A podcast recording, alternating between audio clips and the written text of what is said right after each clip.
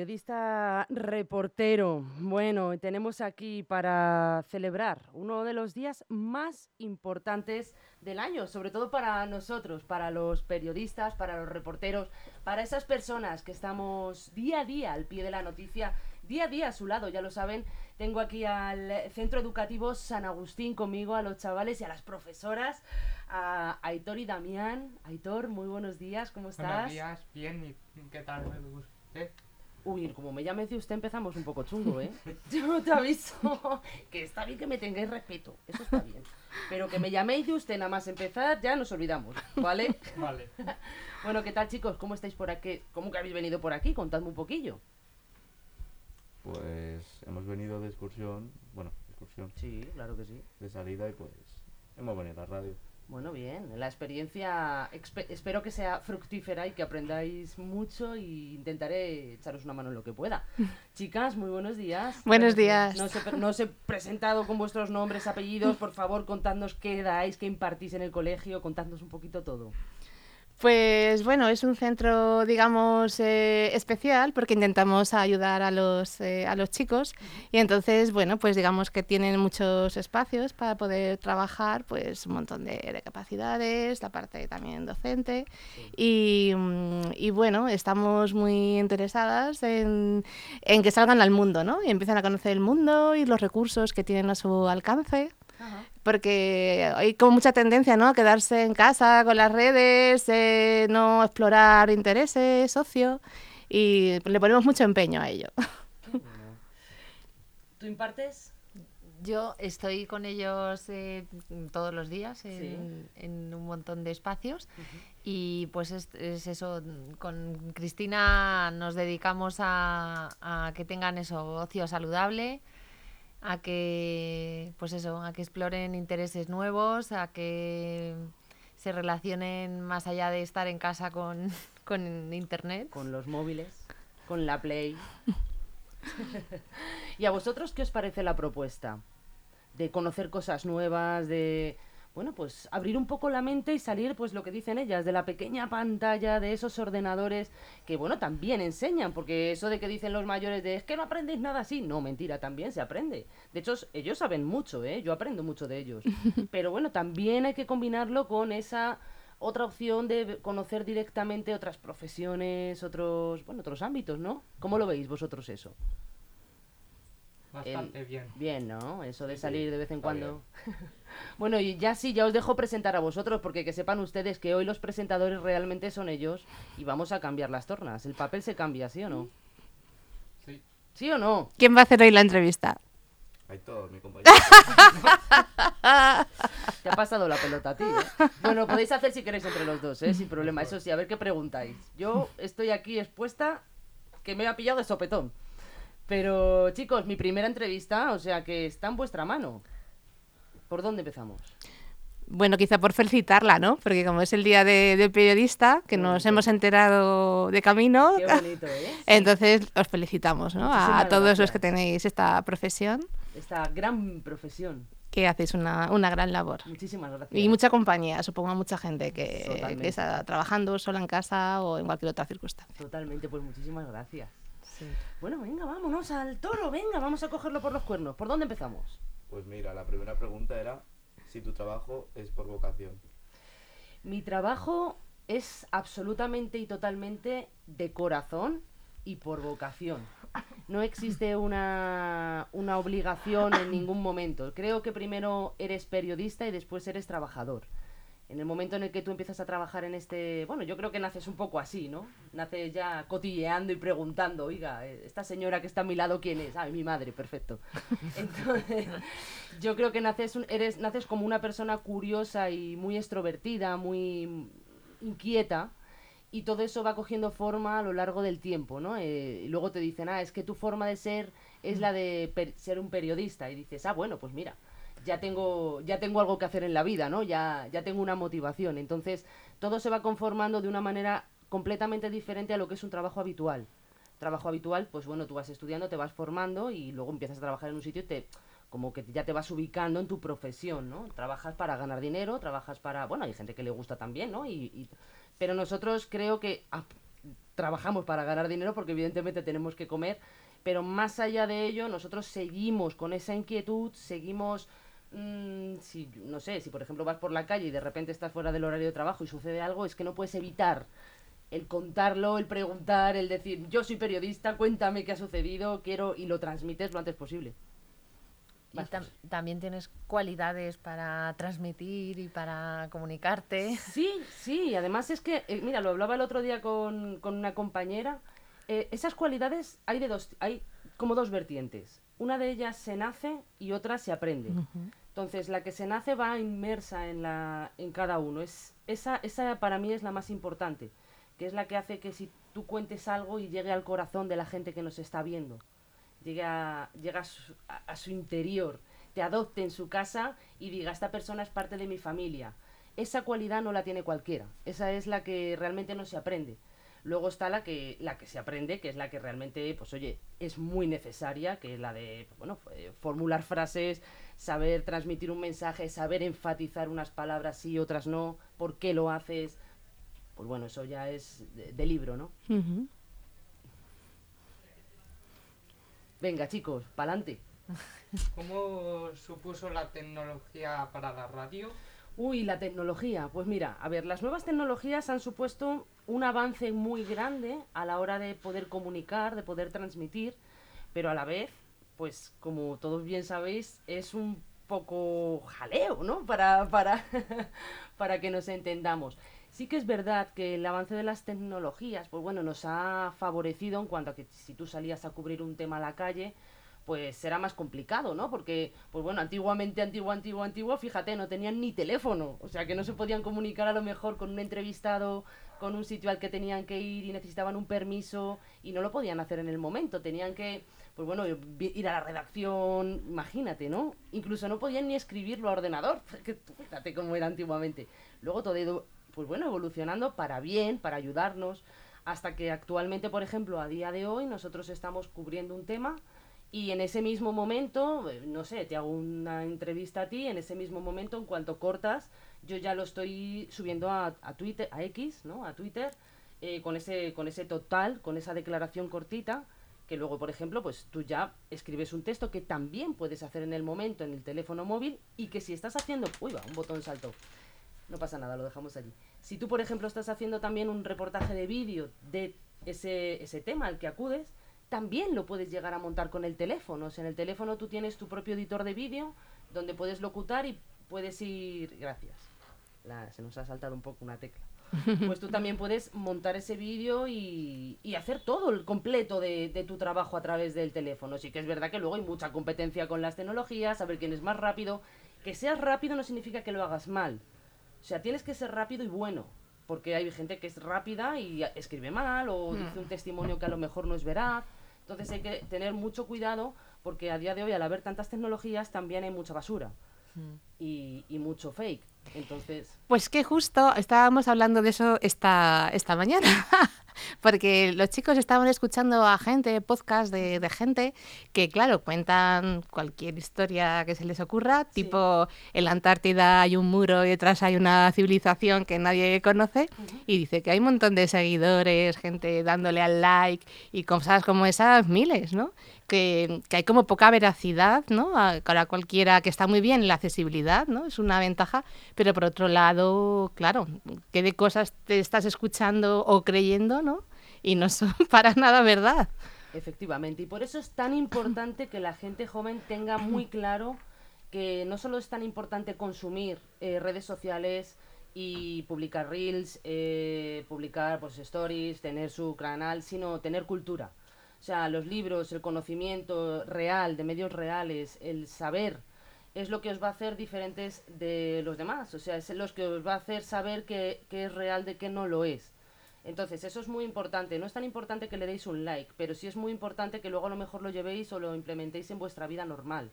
Si, por ejemplo, se pone, se publica un fake de, no sé, alguna barbaridad y los chavales de repente creen que es algo real, es un problema porque luego lo van a transmitir y a ejemplificar y a llevarlo como modelo a sus vidas habituales.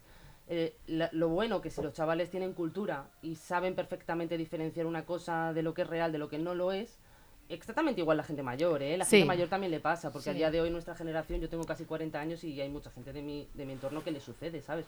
Carecen de cultura y creen que cualquier cosa es real. Sí, Entonces, hay, bueno, hay muchas veces que más que la cultura es la pregunta crítica, que tengas tú de lo que me están contando, lo quiero contrastar, lo quiero investigar, a ver si Eso no me voy a creer cualquier el cosa. contraste de la investigación y, so- y ya te digo, o sea, la cultura, la cultura es vital, importantísima. Aunque os parezca un rollo que digáis, Jorines, es que es más fácil publicar un reel que leerme un libro.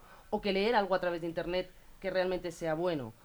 Pues es tan necesario como luego publicar. Porque mira, hay gente, por ejemplo, que publica o tiene canales de YouTube, de todas estas cosas, ¿vale? Y siempre el tener un pelín de cultura, un pelín de credibilidad, te da un plus. O sea, te da un más allá, no un ahora, en el momento. Entonces, yo eso se lo aconsejo a toda la gente joven y sobre todo que no os fiéis de todo lo que... Que sí, que guay, que le deis un like, súper bien, no pasa nada. Pero, pero sí que vosotros a sí mismos no lo implementéis en vuestro yo hasta que no sepáis de verdad si es, es cierto o no. ¿Qué pensáis vosotros sobre, sobre esto? No sé, ¿Contrastáis lo que leéis, lo que veis? yo sí. ¿Sí? Bueno, yo pienso que hay mucha gente que se inventa cosas y como la gente quiere explicaciones para todo, se lo dan, que sea mentira, pues lo empiezan a ver la gente. Claro, también de las fuentes, ¿no? Donde lo contrastes. No es igual contrastar esto en un Facebook, en un Wikipedia, que a lo mejor, ¿no? Ir a una fuente más, más fiable. ¿No? Con un poquito más de rigor, quizá, ¿no? Sí. Pero no, no es normal que no se pierda el tiempo en esas cosas. Por eso te digo que contrastar va- van a contrastar poco. Pero tener, con- tener calidad cultural. Es, lo es que es muy importante. Si te dicen que hay ballenas rosas en la Antártida, mm, decís, eh, no, no digáis, oh, ballenas rosas en la Antártida. No, decís, qué guay, cómo mola este fake. Porque sé que no existen las, las ballenas rosas, ¿vale? A lo mejor sí hay un tipo de ballena que sea rosa, ¿vale? Mi, mi cultura en base a las ballenas. Pero es un, creo que es un ejemplo firme de lo que significa el tener un mínimo para poder valorar y sobre todo es que cuando tienes ese mínimo ya te lleva a consultar otros medios, Hmm. te, te empuja. Sí, es lo que decía Ali, ¿no? Ese espíritu un poco crítico de, de bueno, vamos a ver otras Eso opiniones, es, otras eso cosas. es, eso es. Venga chicos, otra, vámonos. Estoy dispuesta a contestar, ¿eh? O sea, esto no lo hago nunca. Eh, ¿Quién ha sido la persona más famosa que habéis entrevista- eh, entrevistado? Puf, puf, puf. Vamos a ver, vamos a ver. Para mí la persona más famosa, más famosa o más importante. Más famoso y más importante. Vale, pues te voy a contestar primero la más importante. La más importante ha sido mi padre. Mm. Creo que ese recuerdo me lo voy a llevar para toda la vida. Creo que es de las mejores cosas que me han podido pasar a lo largo de mi profesión. Y, y la más famosa, uf, pues es que no lo sé, todas son famosas. Te diría, es que no lo sé, te diría, pues todas son famosas. Mira, el otro día tuvimos la suerte de tener aquí a Aldo Linares, que yo soy muy fan de él, del grupo, bueno, de Cuarto Milenio, para que os ubiquéis. De lo de Iker Jiménez, de los domingos. ¿sí? Pues estuvo aquí Aldo Linares con nosotros. Para mí fue todo un honor poder compartir mesa y micrófono con él. Edu Soto, no, ese ya sí que no. El Nen de Castefa, ¿os suena? ¿Sí? Sí. Pues él también estuvo. Han venido otros muchísimos colaboradores. Es que te diría que cada persona que se sienta aquí es para mí la más importante. Porque todos ellos hacen del EGN Medios lo que es. Entonces no podría decir un nombre concreto, te diría todos. Todos a- me conforman como periodista y conforman este medio como lo que es y lo que está siendo, claro. Venga, Bu- vamos, vamos. Bueno, eso yo creo que dice mucho del valor que le das, ¿no? A tu trabajo, ¿no? Cuando das a cada entrevista, ¿no? Su sitio. Sí. Cada- es que cada entrevista es importante, cada, cada palabra da vida a esto. Y te enseña, claro. Venga, chicos. ¿Cuál es la entrevista que más te ha divertido? Uy, la que más me ha divertido, a ver. La entrevista que más me ha divertido, pues... Uf, que he habido muchas. Yo te diría, no sé, por irme a lo más próximo, que es lo que me acuerdo, que el otro día, pues con Edu Soto, le hicimos... eh, ¿La habéis visto, no? ¿No Eh, no, visto? pero a él sí que le conocemos y es muy divertido, Es ¿no? súper guay, es un hombre además muy inteligente y muy, muy, Mm, muy asentado Sí. y cuando él quiere, lo considera muy gracioso. Sí. No es todo el rato gracia, ¿sabes? Es un hombre muy, muy serio. en- dentro de lo... Mejor me voy a callar. El caso, que fue muy divertida porque al final terminamos los dos improvisando... Bueno, él, yo no. improvisando un villancico para aquí, para Leganés. Entonces le di cuatro palabras, que de hecho lo podéis ver, están en redes sociales, está en, en TikTok también. Le dimos cuatro palabras y de esas cuatro palabras él tenía que improvisar un villancico. Y lo improvisó, de aquí de Leganés. Así es que nada, tenemos el villancico 1.0 y el 2.0 de Edu Soto. Fue muy divertido, la verdad que sí. Hay que escucharlo. La verdad que sí, sí, sí, es muy guay. Bueno, ¿ya está? Yo te preguntaría, eh, pues, un poco la trayectoria que te ha hecho llegar hasta aquí. La pasión. Es que solo todo se resume a pasión. Es, volvemos otra vez al principio, me encantan las historias circulares. Todo es pasión, es seguir tu camino, aunque a lo mejor yo llevo muchos años dedicándome a esto, pues fíjate, te, diría que desde 2006, estamos en 2023, fíjate si ha llovido. Y, lo cierto, fíjate, es que yo he ido estudiando e implementando, em, pues bueno, títulos, yo diría papeles, ¿no? A mi profesión por necesidad. Porque yo empecé a trabajar de esto como ayudante de cámara, como tiracables, recogiendo cables, que, vamos, el mejor inicio que se puede hacer para conocer cuál es la labor de cada uno y la importancia que tiene la labor de cada persona dentro del, engranaje pues de televisión o de radio, de medios. Entonces, siempre cuando ya llegas arriba, perdón, cuando llegas arriba tú ya sabes valorar el que está abajo, lo duro que es ese trabajo de recoger cables o de montar un trípode, si tienes que montar tú un trípode, ayu- ayudar a tu compañero, porque es tu compañero, no tu esclavo. Entonces, si le tienes que ayudar, vas a saber ayudarle, vas a poder ayudarle, y creo que es muy importante. Entonces, yo empecé así, y progresivamente, pues bueno, pues porque hacía falta en los sitios, me decían, ¿quiere, a ti te apetece? Y yo decía, sí, y yo decía todo que sí. Entonces, pues bueno, di con, después de estudiar realización, comunicación audiovisual y después ya periodismo, pues llegué al llegó un momento en el que me dijeron, oye, no puedes seguir siendo periodista si no tienes la carrera. Y yo dije, pues me va a tocar estudiar la carrera. Y a la vez que estaba trabajando, estaba estudiando la carrera, pero porque me pedían un papel. Sí que es verdad que me ayudó mucho culturalmente hablando la carrera, evidentemente, por supuestísimo que sí, pero que realmente ha sido, el yo por lo menos lo estudié como una necesidad y poco a poco los trabajos me iban llevando, llevando, llevando, llevando. Y bueno, también es verdad, por ejemplo, que he tenido etapas en las que he tenido que dedicarme a otras cosas, que me han sido súper buenas, me han ayudado también de periodismo mucho, pero siempre era, pensaba que era algo temporal. Siempre decía, esto es temporal, ya llegará mi momento, ¿no? Qué Y bueno. Qué bueno, ¿no? El poder empezar desde diferentes sitios para conocerlo desde dentro. Muy importante. Que a lo mejor uno puede pensar en un principio, ojo, una carrera, y como que se te hace muy grande, ¿no? El, el recorrido, pero si vas paso a paso, ¿no? Viviéndolo, experimentándolo poco a poco, es como eso, el interés o la motivación, ¿no? De ir, ir haciéndolo. Yo me acuerdo además que mis compañeros se iban de fiesta, pues lo típico, no lo, lo normal. Y me decían, Rosy, vente. Y yo decía, no, no, no, no, yo que tengo que estudiar. Y yo me, porque me costaba una barbaridad estudiar, eso sí que es cierto, que bueno, yo cuando le dije en mi casa que me iba a sacar dos carreras a la vez, comunicación audiovisual y periodismo, es que me daban dos por una. Ah, Y dije, venga, pues para adelante. Cuando yo lo dije en mi casa, mi familia me dijo, tú estás loca, tú vas a sacarte dos carreras a nada. Bueno, pues mi mayor orgullo fue llegar el día que aprobé las dos carreras, que las saqué a tiempo, a mi padre, llamarle por teléfono porque estaba fuera, papá, que he aprobado las dos carreras. Sea, en ese momento yo creo que ha sido el momento en el que más he llorado. Mira, ahora mismo lo pienso y, se me pone la carne de gallina. Porque fue un reto que, que, jolines, pues que al final conseguí, ¿sabes? Y que realmente me merecía la pena porque quería trabajar de ello y si no, no podía ser. Qué bonito. Estos chicos que, eh, que todavía están con dudas de qué voy a hacer en un futuro, a qué me voy a dedicar. Haced lo que os diga vuestro corazón. Sentaros, bueno, es que ahora mismo, ¿cuántos años tenéis? Yo tengo 15. Y Yo 16. Yo con vuestra edad me lo estaba pasando pipa. Es un momento ahora mismo en el que no vais a saber por dónde tirar. Eso sí os digo, que cuanto más os apliquéis y mejor lo llevéis todo, más fácil luego va a ser el salto. Cuando lo tengáis decidido. Pero ahora tampoco tengáis prisa. Ahora está muy bien lo que están haciendo vuestras profesoras con vosotros, que es enseñaros cosas, enseñaros diferentes ámbitos. Hay de todo. Yo siempre a la gente joven digo que hagáis una oposición. Si fuerais mis hijos, les diría hacer una oposición y luego ya decidiréis. Por favor, aseguraros el futuro. Pero, pero bueno, sí que es verdad que no te puedes meter en lo que el corazón manda. Como en una relación. Entonces, pues al final vais a decidir progresivamente, pero llevarlo lo mejor posible, porque luego si no es muy difícil hasta que consigues dar el salto, porque vais a dar con, con la clave, claro.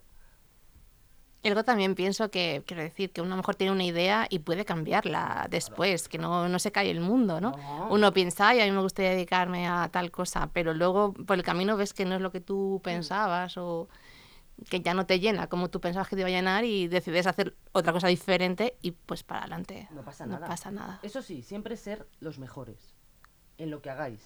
Dedicar el 100% de vuestro, de vuestro esfuerzo porque de mediocres está el mundo lleno. Entonces hay que ser el mejor, hay que dedicar a tope en ello y si se cambia, pues se cambia. Esto no es un... Yo diría, que, vida. yo diría que la diferencia es lo de ponerle el corazón, ¿no? Porque uno quiere decir, uno no tiene por qué ser el más listo ni el mejor en alguna cosa, pero si le pones corazón, lo es auténtico al Es que si final. le pones corazón eres el mejor. Y claro, es eso, es la diferencia. Sí. Esa es la diferencia. O sea, a lo mejor a ti no se te da bien. Mira, a lo mejor a ti las matemáticas no se te dan bien. Haces un problema de matemáticas, no sé, voy a ponerlo más tonto, ¿no? Una suma, ¿no? Y uno, sois dos, uno de vosotros hace la suma rápidamente porque es muy inteligente, es el, el que más capacidad tiene a la hora de resolver un problema, pero el otro le cuesta más. Y, pero el otro está dedicando muchas horas, muchos días en intentar hacer esa suma. Y yo lo estoy viendo, y estoy viendo que esa persona se está esforzando muchísimo en hacer esa suma. Y veo que realmente lo, al final lo consigue o no, y me pide ayuda, y yo le ayudo para que aprenda. Valoro mucho más en este, es- en este aspecto, luego hay que valorar otros muchos más aspectos, ¿no? Pero valoro mucho más el esfuerzo y la dedicación de aprender y de querer mejorar de la persona que le cuesta un poquito más que de la persona que en un momento, pum, pum, me lo ha hecho y es supuestamente el mejor. Creo que el esfuerzo también hay que tenerlo en consideración. No es cuestión de decir, bueno, es que el producto final es top. Es top, pero ¿cuánto te ha costado llegar a él? Sí, eso cuando has pasado ¿no? y lo ves desde atrás cuando lo ves, la importancia que, que tenía. A lo mejor ahora sois jóvenes y no lo veis Nah. así, pero mm, con el tiempo sí lo valoras más. Pues chicos, eh, vamos a empezar ahora ya en breve con el informativo, que lo tenemos ahí calentito, calentito, con dos noticias de Leganés. De momento, si queréis, os invito a que os quedéis en el informativo y lo veáis, porque lo empezamos ahora a las 11. Y os agradezco una barbaridad que hayáis venido al Centro Educativo San Agustín, que no se les ve, pero tengo aquí a Aitor y a Damián con sus profesoras. Y nada, os agradezco en el alma que me hayáis hecho la primera entrevista encima el día del periodista. Madre mía, qué honor. Nada, Chicos, ¿queréis algo añadir algo? no- No, Nosotras que también Muchas agradecerte. gracias por la entrevista. No, gracias a vosotros por venir. Ha sido todo un honor. Y estáis invitados para cuando queráis, ¿eh? Que lo sepáis. Muchas gracias, Rocío. Gracias, Gracias, chicos. Rocío.